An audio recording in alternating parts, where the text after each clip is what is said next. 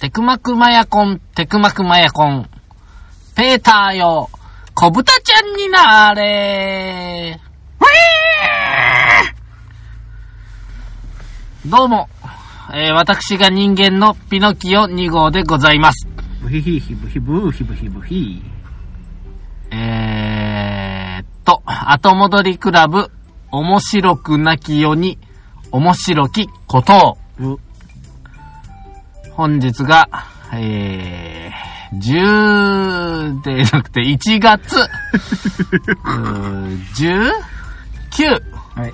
日はい、ブヒ。でございます。はい。この番組は、えー、岡山県から、あおじさんと豚さんが、ブヒ？ブヒブヒと、ヨタ話をする、耳汚し番組でございます話の内容はすべてフィクションです。よろしゅうお願いいたします。お願いします。毎度。いやね、君さ、なんじゃい？なんじゃい？同じやな。何が？このくだり一回やったじゃん。まあ、多分ね、うん。何回もやってるよ。いや、二回目ですよ。いや、こ知んないよ。2回目だろうが3回目だろうがどうでもいいよ。のえっとね、なんだい？うんマイナス164話で、うん。同じスタートをしたわけですよマイナス164話と。うんうん。君のリアクションが全く一緒なんだけど当、たり前じゃ打ち合わせしてないのに、ん。うん。同じだもん言うこと。すごいでしょ。すごいね。すごいでしょ。君もう、デフォルト？いかに私が 引き出しが少ないかという。こう豚ちゃん、豚ちゃんというと、ブヒえー、ブヒ言い出して、で、人間のピノキオ2号ですって言った後君は、ブヒブヒブヒブヒ言うわけよ。うんうんうん。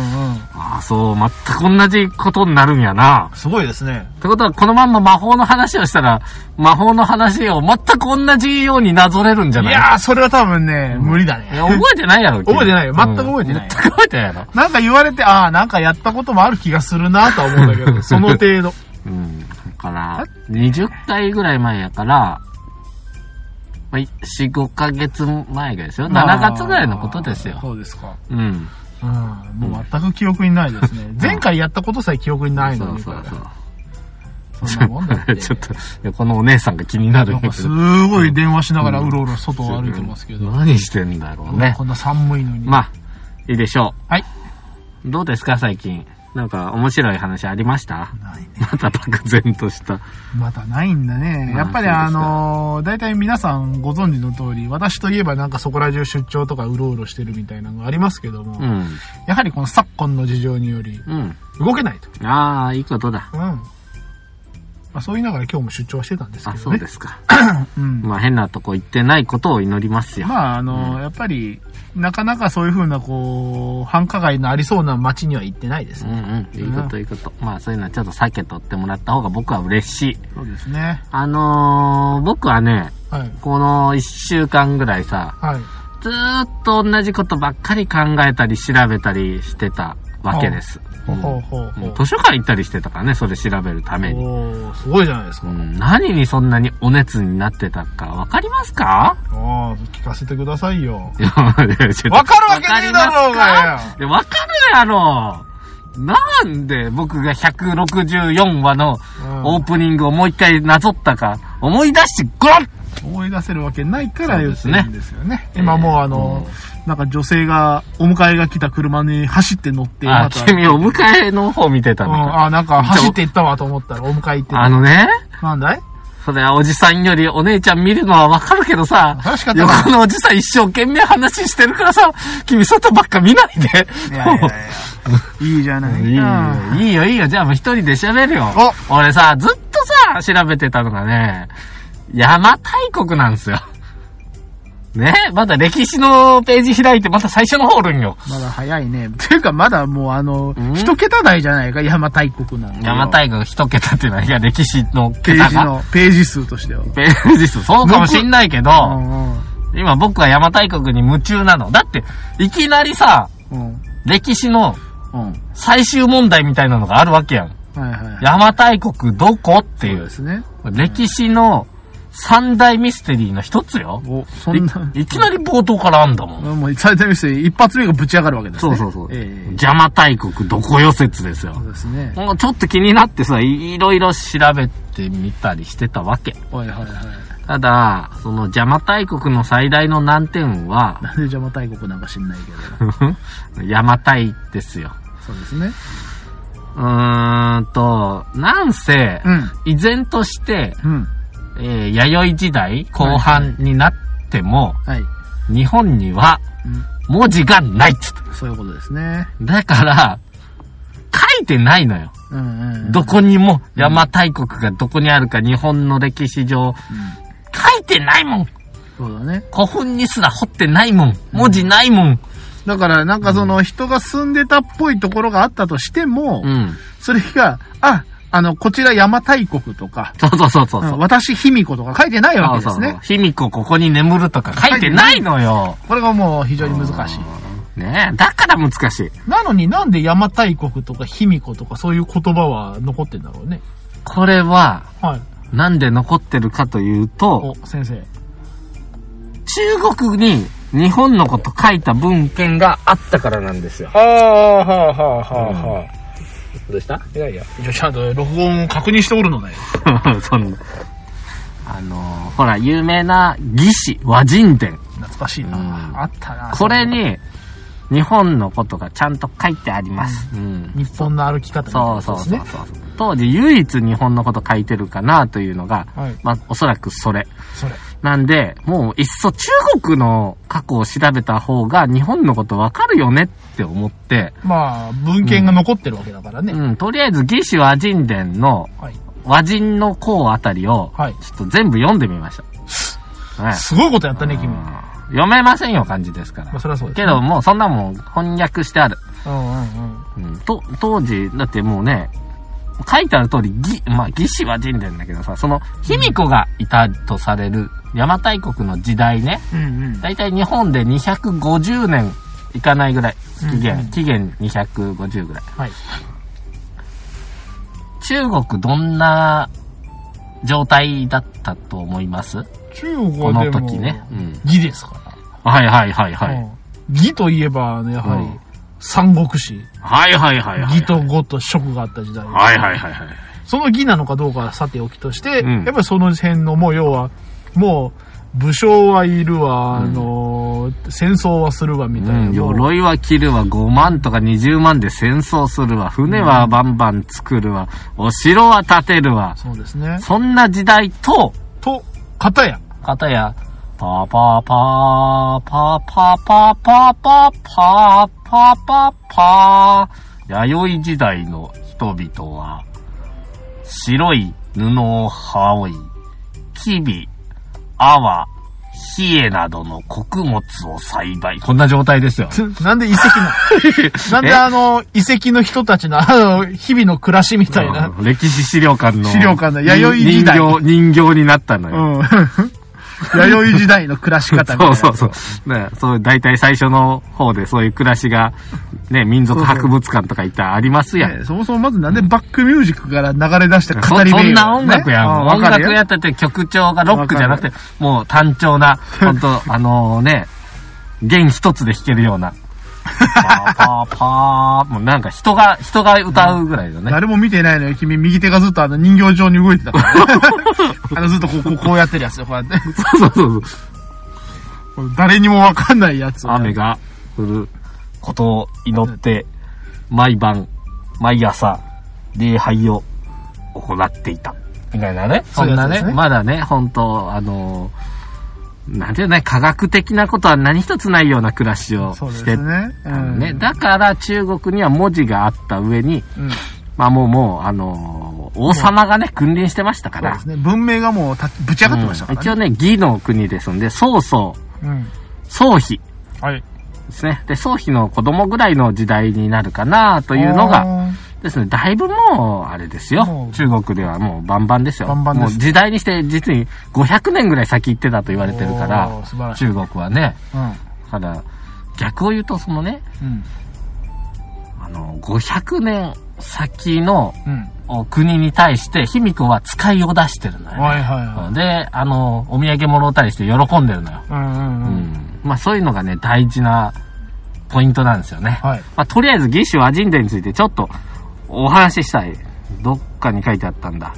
最近はあれですね、この辺のピノキオ君の語りがなかなか白熱しております、そうなんですよ。歴史界は大体。あのね、大体ね、年の初めになんかスタイルをちょっと変えて、それで行くんだけど、途中でやめていきますから。そうですね、秋が来るんだね、これね。はい本人に。かなりね、でも細かく書いてあるのよ。は2000文字ぐらいで書いてあって。えうん。ーはしょってはしょって。うん、もう全部読むのは困るんだけど、うんうんうん。えっ、ー、とね、和国にはもともとうん。うん。男の王様がいましたが、はい。乱戦、まあ、戦争ばっかり続くんで、うん。えー一人の女を王様にしましたと。はい。名を卑弥呼はい。と言い、えー女王は、うん。軌道ですね。なんか、まじないを使い、はい。人の心を掌握し、はい。高齢で、うん。夫は持たず、弟が政治を補佐したと。うん。そんなことを言うておりますね。でええ、男が飲食の世話をしたり、はい。えーして、えー、卑弥呼の家は、け、険しい柵を設け、うん。兵士が多数、えー守っていたと。いうような感じで、まあ、祈祷をするってことで、まあうん、呪術師みたいなね、カリスマ、シャーマンみたいな感じで扱われてんだけど、はい。まあ、意外と高齢でありって書いてあるね。そうですね。うん。ほんでですね、えっ、とね、あとね、面白いんだけど、日本の特徴めっちゃ書いてくれてるんよ。風俗。はい。うーんと、男子は皆顔や体に入れ墨を施しているとはい。いうことで、その入れ墨が国ごとに模様が違ったり、階級が違って竿を作ってたと。うーん。そしてその風俗は、うんみだらではないと書いて男子は冠をつけず、髪を言って曲げを作っていると。はい。女子はザンバラ髪って書いてますな。はいはいはい。えー着物は幅広い布を横で結び合わせているだけである。はい。稲やカラムシを植えている。うんうん。桑と蚕を育てて糸を紡いで上質な織物を作っている。ほほー。牛、馬、虎、ヒョウ、羊、カササギはいない。ないといろいろ書いてるでしょ。そうですね。うん武器についてもまあ、盾や矛や弓矢があるよとかう。んうん気温は温暖で、うん。うん。まあ冬でも夏でも野菜食べてますと。はいはいはい。みんな裸足です。うん。とかね。これちょっともう今の文化と全く一緒かなというぐらい似てるのが、うん。人が死ぬと10日余り泣いてもがる。まあ、も、も、も、も、うんもする。肉を食さない。他のものは酒を飲んで鼓舞する。葬式が終わると水に入って体を清める。はいはい。なんかね、葬式とかそういうなんか。塩を巻くみたいなのがね、ありますね。うんうんうん。面白いなぁ思ったらこれも面白いですよ。はい。和の者がはい。船で海を渡る際、うん。自炊と呼ばれる人が選ばれる。ちょっとこれもよ読み方わかんないけどね。うん持つ衰える。持つ衰えるが選ばれるんだ。どこ？ああー、なんだかな、これ。忘れた。まあなんかそういううん一人人選ぶと。で、その人はね、はいもう人と話さない。はい。でも漢字わかんない。うん、しらみを取らずってなんかわからん。風の左側がないやつ。しらみ。しらみを取らずっていうう。ん。うん、わかんないね。服は汚れ放題。うん。肉は食べずに船の帰りを待つと。うん。船が無事に帰ってくれば、うんそれ多大なる褒美をもらえる。はいはい。え船に災難があればうん。殺される。うん。なかなかね。それから、まあ、真珠やなんかが、青い玉が取れますと。うん。で、和の国には、タブの木、土地、クスの木、えー、ボケ、カシ、クワ、カエデ、な、ありますと。はい。えー、生姜、立花、山椒、みょうがなんかがあるけども、はい。美味しいことを知らないって書いてある。あー。面白いですね。そうですね。猿、キジがいる。はいねうんまあ、そんなこんなです。はいまあ、まだまだあるけども、ええかな。えっ、と、酒が好き。うあん骨を焼いて割れ目を見て吉凶を占う。ー。うんうん。敬意を示す作法は、拍手を打ってうずくまり拝む。意外なんだけど、長命で190、80歳の者もいるって書いてあるんですね。はこれいいですね。そうですね。えー身分の高い者は4、5人の妻を持ち、ほ身分が低くても2、3人の妻を持つ。すごいですでね。すね。女は慎み深く、はい嫉妬しない。可愛いですね。盗みはなく訴訟もない。はい。法を犯した場合は、軽い者は妻子を没収。はい。え重い者は一族を根絶やしにすると。すごいですね。うん上の者の言いつけはよく守られる。はい。こんなこと書いてあるんですよ。うん結構書いてるでしょ。そうですね。軽い罪で妻子没収ってすごいですようね。ん うん。でも逆に子供がやったらどうするんやろね。妻子没収かな。まあ、まあ多分、その親に罪は行くんじゃないの、やっぱり。あ、そうですか。うん、まあこんな感じでかなり細かく書いてるんだけど。へえ。じゃあそこまで書いてあったら場所書いてあんだろってことになりますやん。君はどこにあると思う？まず、邪馬台国。まあでもうさ、ん。ほら、要は、船でさ、うん。まあ中国に向かったわけですよね。うん。な、誰が？うんまあ卑弥呼の使いがですよ。はいはいはいはい。ということは、邪馬台国も、うんまあ、海際にあるのが、まあ、その、濃いのではないかと。ああ、卑弥呼の、邪馬台国も海側？海側。で、なおかつ、まあ、あのー日本海はね、うん。まあ、夏でもまあ厳しいかもしれないから、うん。もう少し温暖なところとなると、やはり九州おう、九州。の、あのーやはりあのー福岡港とかあの辺おぐらいから、こう、ね、行くのが無難な線ではないか。まあね、近い方が行きやすいし、さすがにね、うんまさ。かあのー東京とか新潟あたりぐらいからさ、うんうんうんまさか回路で、しかもその文明が発達してない船がうん行。けるとは思えないんだけどね。なるほどね。何度か行ってますからね。一回行ってバイバイじゃないからね。うんうんうんえー、卑弥呼は人を送ったりして、うんお礼に、あの、ハンコと、はい。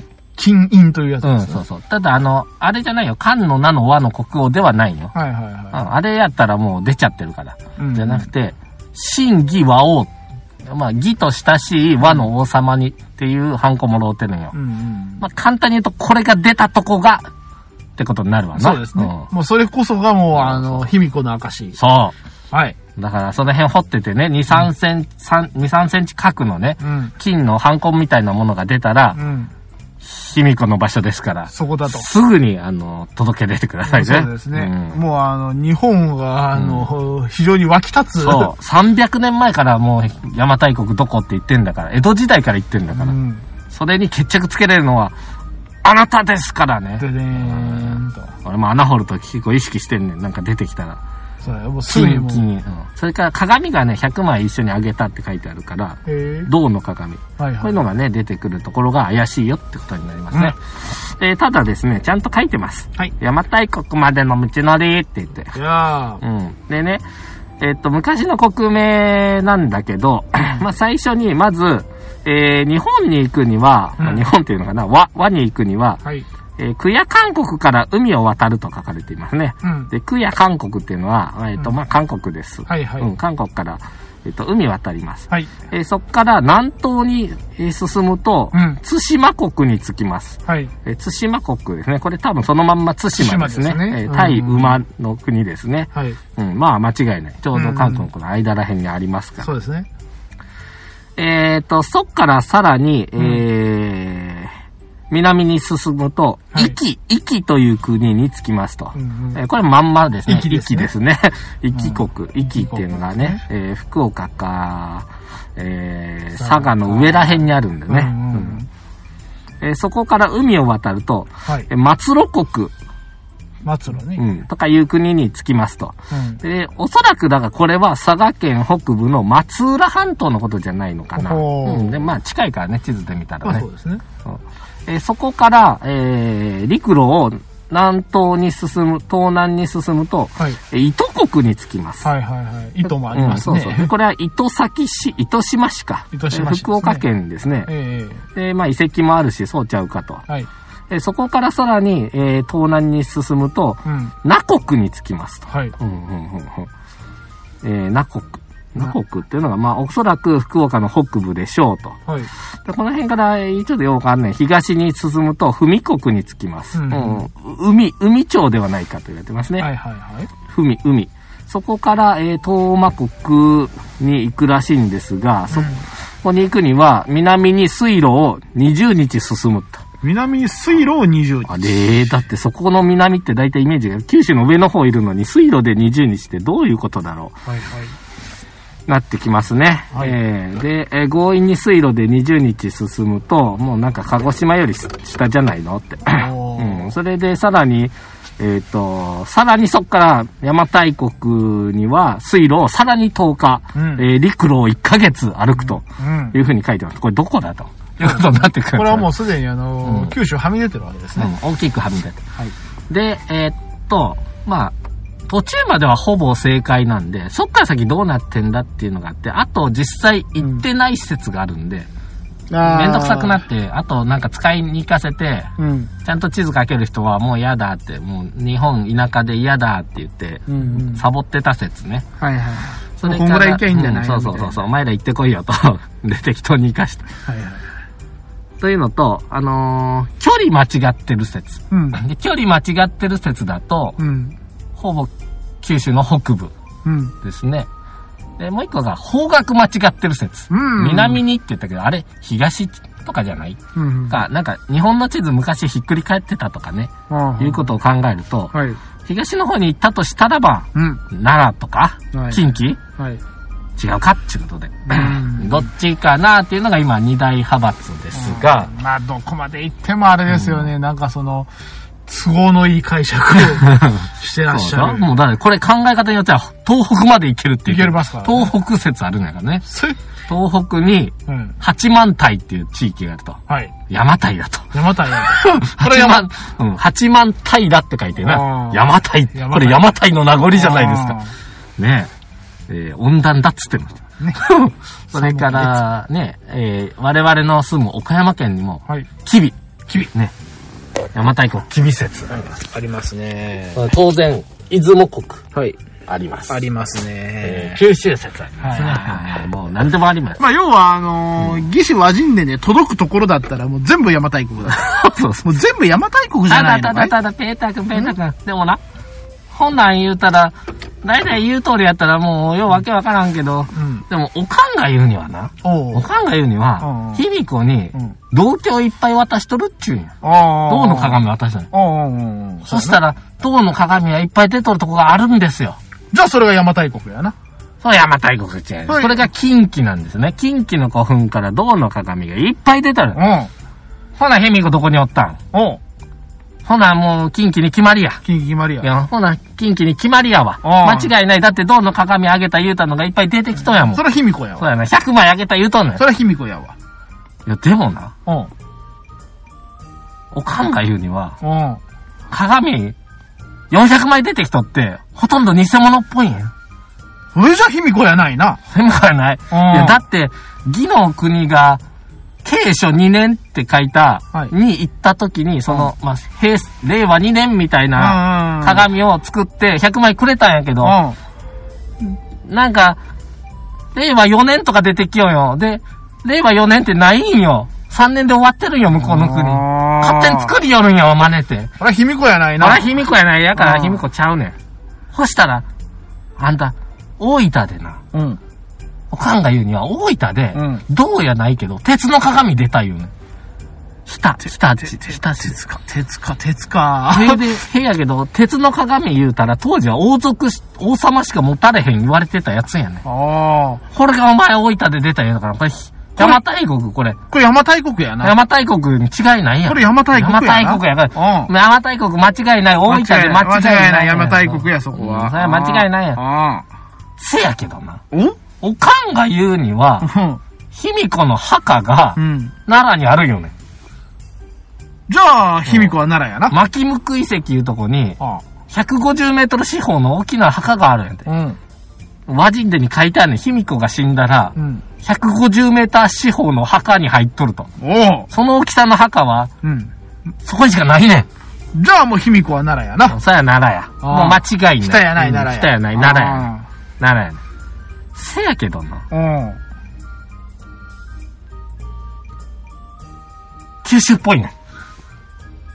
じゃあ九州が山田いやまあ、おかんが言うには九州やねん。あ九州は言うてんねん。おかん、うんおかんも迷っとるおかんな。言うねん。せやけどな、卑弥呼は桃の種で占いしとった言うねん。うんうんまだ桃の種がよう出とん言うたら、うん。岡山やねん。岡山やじゃあ岡山が岡山山田やがな。岡山が邪馬台国で間違いないねん。間違いないな。うん。やけどな？うん。おかんが言うには、卑弥呼が死んだ後、うん。えっとね、伊予とも豊とも呼ばれる人が、うん。その後、お女王となって、はい邪馬台国を統治して、うん。うん。えー、行ったというふうに書いてあるんや。うん。豊言うんは、うん九州北部の地名なんや。うん。総称してあの辺豊言うらしいね。うん。じゃあ豊やな。豊や。だから豊が、もう邪馬台国で違いないんや。うん。豊やな。うん、豊やで間違いない。うんうん。そう書いてあんねん。うんうん。ね、30の国を治めとったいって書いてあるん。うんで。30の国を治めよう思うたら九州がぴったりやねん。ぴったり30。ぴったりやねん。じゃあ豊やな。そうやで間違いないねん。うんうんで、奈良やったら30やったらまとまりがつかんねん。うん。わからへんねん。やっぱ豊ややっぱ九州や。うん、豊や。邪馬台国九州や間違いないや。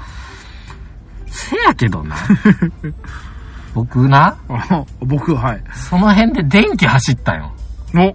決着つかんやんって。うん。そんな時に、僕、うんふと、ふとよ、うん。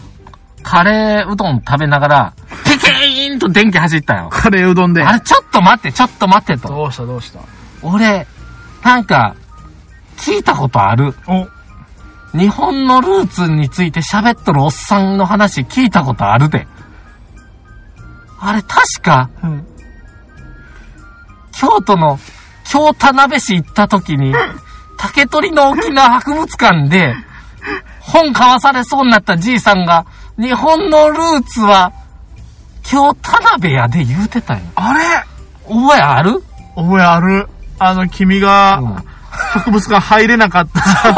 で、インターホン越しに話したおじちゃん、うん。京田辺のおっさんが、日本のルーツは京田辺にある言うてたよ。これがマイナス164は、京田辺市やねん。長い話。そこで俺電気走ったよ。うわ、ほら邪馬台国絶対京田辺やんって。なるやん。これは。ほんで、調べました。うん。京田辺のそのおっさんのうん話をお遡って、この竹取の沖縄博物館のこと調べました。おすると、なんか、京都大学の歴史学者と対談したような記録があった。うん。そう言っとった。うん。おじさん間違いなく言った。お邪馬台国は、うん。徳之島にあります。徳之島っていうのは、山口じゃないいや、それ徳島 ちゃうわ。のがある。あ沖縄と鹿児島の間らへんの島。徳之島。うん。ほほんで。え？って思ったよ。え、うんルーツは？ちゃう、うんえ？違うかもって言ったけど、徳之島について調べてみると、うん。まず、確かに、位置的にうん。一番確からしい位置にある。ああ、その、水路20日。水路20日南に行って。で、うんあの、水路または陸路で30日みたいなニュアンスで書いてあるとうん読み取れるわけよ。徳之島やん。これ徳之島や。植生、うん温暖で、うん。確かに温暖やわ。まあ、そりゃそうやな。徳之島の人のキャラクターは、うん。えー昔から裸足で入れ墨なのよ。おいおいもおいおいおいおい和人伝まんまやう、ん。まんまやないか。ちょっとさっき調べてきたんよ。うん。徳之島のうん。特産物、うん。みょうがやねん。俺なんか聞いたことあるなあれ？聞いたことあるな。まだ、うんもう美味しさを知ってるみょうが。うん。美味しさは知ってる。美味しさ知ったんよ。あ美味しさ知ったい。2000年かけて。うん。うんみょううまいやないか。1800年かけて、うん。うん、これ特産にしよう。うん。ほな、うん邪馬台国徳之島で間違いないやん。これは、徳之島やな。決して京田辺ではないな。京田辺ではなかっ京田辺ではない。そっ京田で来るはと思ったひ日本のルーツであって、た。うん、そういうオチ。長い長いオチでしたうん。オチです長い戦いでしたな。ただな、僕、一週間考えとったよ。はい。そこで終わるわけないやん。お 徳之島でもないあ、徳之島。いや、あ邪馬台国、まあ、徳之島でええわと思ったら、もう、てか、もうもういいか僕と、僕本当は多分やけど、あうん。あ多分やけど、うん。あこれ言っちゃっていいかなあの、多分映ってると思うのよ。邪馬台国が。うん、絶対映らなあかんのよ。うん。だって、邪馬台国が滅んだのが250年、あ、まあ260年ぐらいかな。うん。うん。だいたい弥生時代の終わりとされてて、うん。古墳時代ってのは、本当に何にも文章もないんよ。うん。中国がなんか争ってたりして、日本の基地壊されたりしてたから、はいはい。何にもなくて、で、ひょんと、うん。うんと、まあ、500年代ぐらいかな。うん150年とも200年ともいう空白の歴史を経て、うん。奈良に大和朝廷が立ち上がったのよ。で、九州にあったとしたら、うん。都が映ってるのよね。ってことは何かあるっていうか、大和朝廷は多分邪馬台国を滅ぼしてる。可能性が非常に高い。おっとうん。で、そのまん。ま映ったかもしん。ないけど、うん。えっ、と、文化が変わってるのよね。もう入れ墨の文化とかなくなってるから。うん。まあ、もしかしたらそのまん。まスッといってるかもしれん。けど、うん。うん、ただやっぱりね、なん。かその後、邪馬台国を滅んだ的なね、卑弥呼死んだ殺された後に、まあ、その、いいおちゃんがなったけど、うんやっぱダメで結局終わってる可能性があって、うん。中国にも使い遅れる状態じゃなくなったってことは、ああ。そろ、相当やばいかな。うん。ただ、卑弥呼がずっと天皇のルーツやと考えるには、まあ、うん遷としたって考える方が美しいわな。まあまあねうん。途絶えるから、天皇が。うんうん。うん。まあ、そんな感じですわ。アマテラスとも言われてるんで、卑弥呼は。アマテラスの神様。あ同じ家族構成で、同じ女性でとかね。ー深いですね。深いですね。うん。ただ、僕もちょっと深いとこまで行きましたよ。はい。あのー、まあ、卑弥呼、その邪馬台国どこやねんもいいけど、卑弥呼誰やねんっていうね。あ、出したの？そこ。あうん、これはね、確かな筋から、で中国に記録残ってたよ。はい。あのー中国にね、その三国志が始まる打ったての辺にね、うん。東卓っていう強欲な人がおったでしょ、王様が。東卓ですね。うん、その次女に朝鮮っていう絶世の美女がいたじゃん。はいはいはいはい。で、まあ、朝鮮が、呂布っていうすごい武勇の優れる。三国志最強の男という人をね、うんそそのかして、はいまあ、東卓を撃ったと。おっとっと。うん親族を撃たしたと。はおじさんかな。い。はい。で、その後朝鮮は呂布について回ってたわけだけど、はい。えっ、と、まあ、戦が激しくなってくるにつれて、はい呂布は危ないから、東卓逃が、あ、東卓じゃない、りあの、朝鮮さんを逃がそうって言ったんよ。はいはいはいはいはい。でも、逃がすとこないなって言った時に、うん。遠くに日本っていう国があるから、和って国があるから、そこ行けと。おう。うん。で、朝鮮は特徴として、占いが得意なんだよ。祈祷の類。で、日本に渡ってからは、そういったことをして生きていきなさいって伝えてたらしい。ほう。書いてあるやん。書いてあるやん。来たやん。来たやん時代合うやうん。ん。で、卑弥呼っておばあちゃんやねん、ちょうど。うんうんちょうどええねん。バッチリ。バッチリやねん。うんうん。卑弥呼80歳ぐらいやって言われてんねん。へえ。人によっては森光子って言ってたから。あの、それお前だけやない ちょちょちょ、ちゃんと調べたねっていろんなの。森光子はないだろ。若々しい感じじゃないんよ。うん。もうめっちゃスピリチュアルなやつまでな、聞いたやからな。あの、占い師が卑弥呼のことを勝手に推測するっていうの。卑弥呼は割と若い感じに見られるけど、実際は結構年ですね、とか言ってたからね。本当かなと思いながら。スピリチュアルな人が。うんでも骨格がなんか強制させられてるねって、なんかそういうのがあったんかねって、本当かなっていうのをもうず、そんなまで聞き込んでるやから。俺いらん、ねいらん情報だ。だ、な、だからな、正直卑弥呼は中、朝鮮、中国から来たはい。血なのかもしれないね。うん。まあ、お世話をする人がいて、みんなの前に出ないっていうことはね、やっぱりなんかその、そういうのがバレないようにするためだったのかもしれない。で、そういうのがエイプリルフールに言われてました。終わった。だ ね、ちょっとありかなと思ったけど、あの、まあよくできた嘘のようです。まあ、とりあえず、エイプリルフール以外で、エイプリルフール以外でそれは言うのはやめような。うんただの嘘や。そうそうそう。まあいいじゃん。冒頭で僕ちゃんとフィクションって強調しといたから。素晴らしい。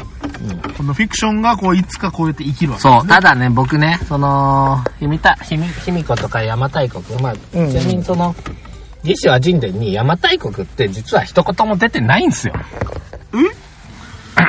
邪馬一国って書いてあるほう。の。うん。邪馬台国、なんかなかったんじゃないのっていう話もあるし、あの、ただ、皆さんが多分いろんな本読んだりしたけど、僕、唯一僕だけの持論が、うん。今日お風呂で思いついたよ。おっと。あの考えてたよね。卑弥呼とか邪馬台国って。まあ結局、どうだったんかなと思った時に、うん。パチーンって来たうわーうわうわこれ来たと思ったよ。カレーうどんよりも来たわけだ。カレーうどん超えたらお風呂場で、俺もう歴史仕掛けたもん。これないわーって。ないわじゃな、ねえよ。なんや思うた思う またすげえこと言ってきたんね。うんうん。急に来た。うん。ななんだい？あのね、うん。一応邪馬台国の女王卑弥呼とはされてるんやけど、はい。邪馬台国の場所に卑弥呼がいたとは限らんくない？はいはいはい。邪馬台国はここにあったけど、卑弥呼は別の場所から指示を出してたっていうのはどうだい？おほー。どうだい？お姉ちゃん帰ってきたね。しかも、車変わったぞ。何してんの？あの君この人うんまあ不思議じゃんやね。うん。どうよ？ちょっと今俺、うん、うん、うん。今日思いついたよ。だから、例えば、まあ、邪馬台国は、うんまあ、徳之島なり、何なりにあったかもしれない。北九州にあったかもしれんけど、ただ、うん。卑弥呼は、うん奈良にいたかもしれない。奈良からもう指令を出したりしてたかもしれない。襲われたりするから、かどっかに隠してたかもしれないしね。だね。うん。だから邪馬台国の生き方と卑弥呼への生き方はうん異なる可能性があるよね。ほほーだから邪馬台国はそこだよと。うん。でも、卑弥呼が邪馬台国の中にいたかというと、それは分からんよと。わからんよとうん。これは親切やない親切ですね。うん。邪馬台国は北九州にあったけど、まあ、卑弥呼は自身は実は奈良のあたりに住んでて、そこから、まあうん国を遠隔統治してたという。うーん。新しいでしょうか。新しいですね。新しいでしょうか。はい。うんそれを、えーさっき思いつきました。はい。はい。じゃあ来週は聖徳太子ですね。歴史シリーズはいつ終わるのかという話です、ね。もう時間いっぱいよな。時間十分遅れてでますすねね。。困ったな。もう私はね、やっぱり歴史シリーズになるとね、眠気が来てね、ダメなんですよ。もう、なんかね、別にだからその楽しくないわけじゃないのよ。うんいろいろ楽しいんだけど、楽しいんだけど眠気が来るんだね。もうびっくりするぐらいに。いや、もうしょうがないっす。もっとうん、じゃあ面白くお話そうと思ったけど、ついついね、やっぱ分かんない言葉とか出てくるからだと思うんよ。難しいよね、その頃のね、なんか表現とか。そうそうそう。で、僕なるべくマイルドに言おうと頑張ったつもりなんですけど、まあ、すいません。眠眠ってる人がいたらいい道民だったと。いうことでね。うん。はい。はい、いいですよ。あ、もういいですか？もういいですよ。お便りとかもういいっしょ。はいはいもういいもういいいいっしょ。ソーセージとフランクフルトとか、あの、ウィンナーの違いとか、もうんどうでもいいっす。う、どうでもいいっしょ？気になってるけど。どうでもいいっしょ？あうん。はい。というわけで皆様最後まで聞いていただき誠にありがとうございました。ホームページやっております。えー、後戻りクラブ、ひらがなで後戻り、漢字でクラブと、えー、検索していただければ我々のホームページたどり着きますので、えー今回の最新話とかバックナンバーとかいろいろございます。えまた、えー、ツイッターもやっております。ハッシュタグ後戻りでツイートしていただければ見たりリツイートしたりするかもしれません。はい。皆様からのうちにも邪馬台国説あるよっていうのをまたあお待ちしております。はい。いやーやっちまったなじゃあ、だからこんなとこで新説をぶち上げてしまったね。いや、あの、うんもうやめよう。やっぱり、日本史シリーズはやめよどうした？う。いや、いやいや、ペーターさんがね、楽しまないと僕は悲しい。ペターさんがもっと話したくなるようなね、入ってこれるような話にしないと。いけない基本的にね。入れないからね、僕ね。うん、歴史にはね、ほうほうしか、うん。これはいけんかった。よし、じゃあ次回はもっとあの、エロい話しますわ。ありがとうございます。あああ、エロいこと好きやろ？りがとうございます。よしよし。はい。エロいこといっぱい調べとく。はい、ありがとうございます。もうはい。というわけで皆様今日も最後まで聞いていただき誠にありがとうございました。ありがとうございました。まあ、親切。ね。これはいいでしょ。ですね。うん、そうそうというわけでまだ皆様よろしければ次回もお会いいたしましょう。まあね、いつかハンコが見つかるといいやね。そうだね。そうまた畑掘りましょう。うん。私、ほらほら。はいでも多分な、潰されてるだよ。多くの、多くの遺跡はね。ううんん。まあ何も考えず潰してると思う。そうだね。うんまあまあまさら地になってると思う、何あ。回も。しゃあないしゃあない。もうもしかしたらもうあの、金銀も田んぼのコンバインで砕けてるかもしれないし。しな、海の底かもしれんしな。わかりません。うん徳之島で埋まってるかもしれんし。徳之島探しに行こうかと。いやー、すごいね。九州行きたいなぁ思って俺今。はとりあえず、日田、日田の、あの、歴史博物館行きたいなと思って。まあ、今、民族博物館。あの、でも北九州に国立博物館ありはるやん。はいはい。あっこは本当にあの、漢の名の和の方の金銀あるからね。それからあの、ほ炎型のあの縄文土器な。ああんなのある国立やからすげえのあるし。ほほまあ、ね、行ったけど、もう一回行きたい。あの、金銀の秘密もついでに聞いたんやけど、はい。金銀ってさ、イメージ取ってついてるやん。なんか、うんそうだね。茶、茶、あの、お茶入れる。持ち手みたいなのがねう。んあれ、持ち手ちゃうねんで。ん？あれ、なんや思う？あれ？うん。持ち手ちゃうんで。まあ、持ち手を兼ねたうん動物なんやけど、動物？動物なんや、あれ。うん。動物？うん。漢の名の和の国王はだいたい、あの、西暦で言うと57年ぐらいね。うんだから、弥生時代の200年ぐらい前に、弥生時代、卑弥呼の、はいはいはい。にもろうとんねうん。ん。うん。えあれね、でもね、見ても聞いてもわからんけど、あれ蛇なんやって。蛇なの？うん。動物なんだ、うん、で本当に。、他の国にはラクダとか別の動物あげてんでって。えー。その中で日本は蛇だよっていう。蛇だようん。君蛇組みたいなそうそう、日本は蛇をなんかあわもらったらしい。はい。そんなね、な何個もある、なんかの一個だけどね。おーなんかいろいろあるんですね、そういうのね意外と知らんかったよな。だから、あの、卑弥呼のやつにもなんかついとると思うよ。取っ手、取っ手の部分よく見たら熊になってんのか、猿になってんのか。ね。何組かによりますね、これね。プラス買いみたいなもんですね。うん。です。まあ、すいません。いらんこと言いました。はい。はい。おしまい。というわけで、皆様、最後まで聞いていただき、誠にありがとうございました。また、またよろしければ次回もお会いいたしましょう。はい、もうそれと対しての話はしません。もう私たちの歴史ははい。邪馬台国で終わりにします。おしまいだ。まあ、内々で頑張って勉強します。ありがとうござはいいます。。頑張って。はいというわけで皆様コツコツ勉強してますから。さよなら。さよなら。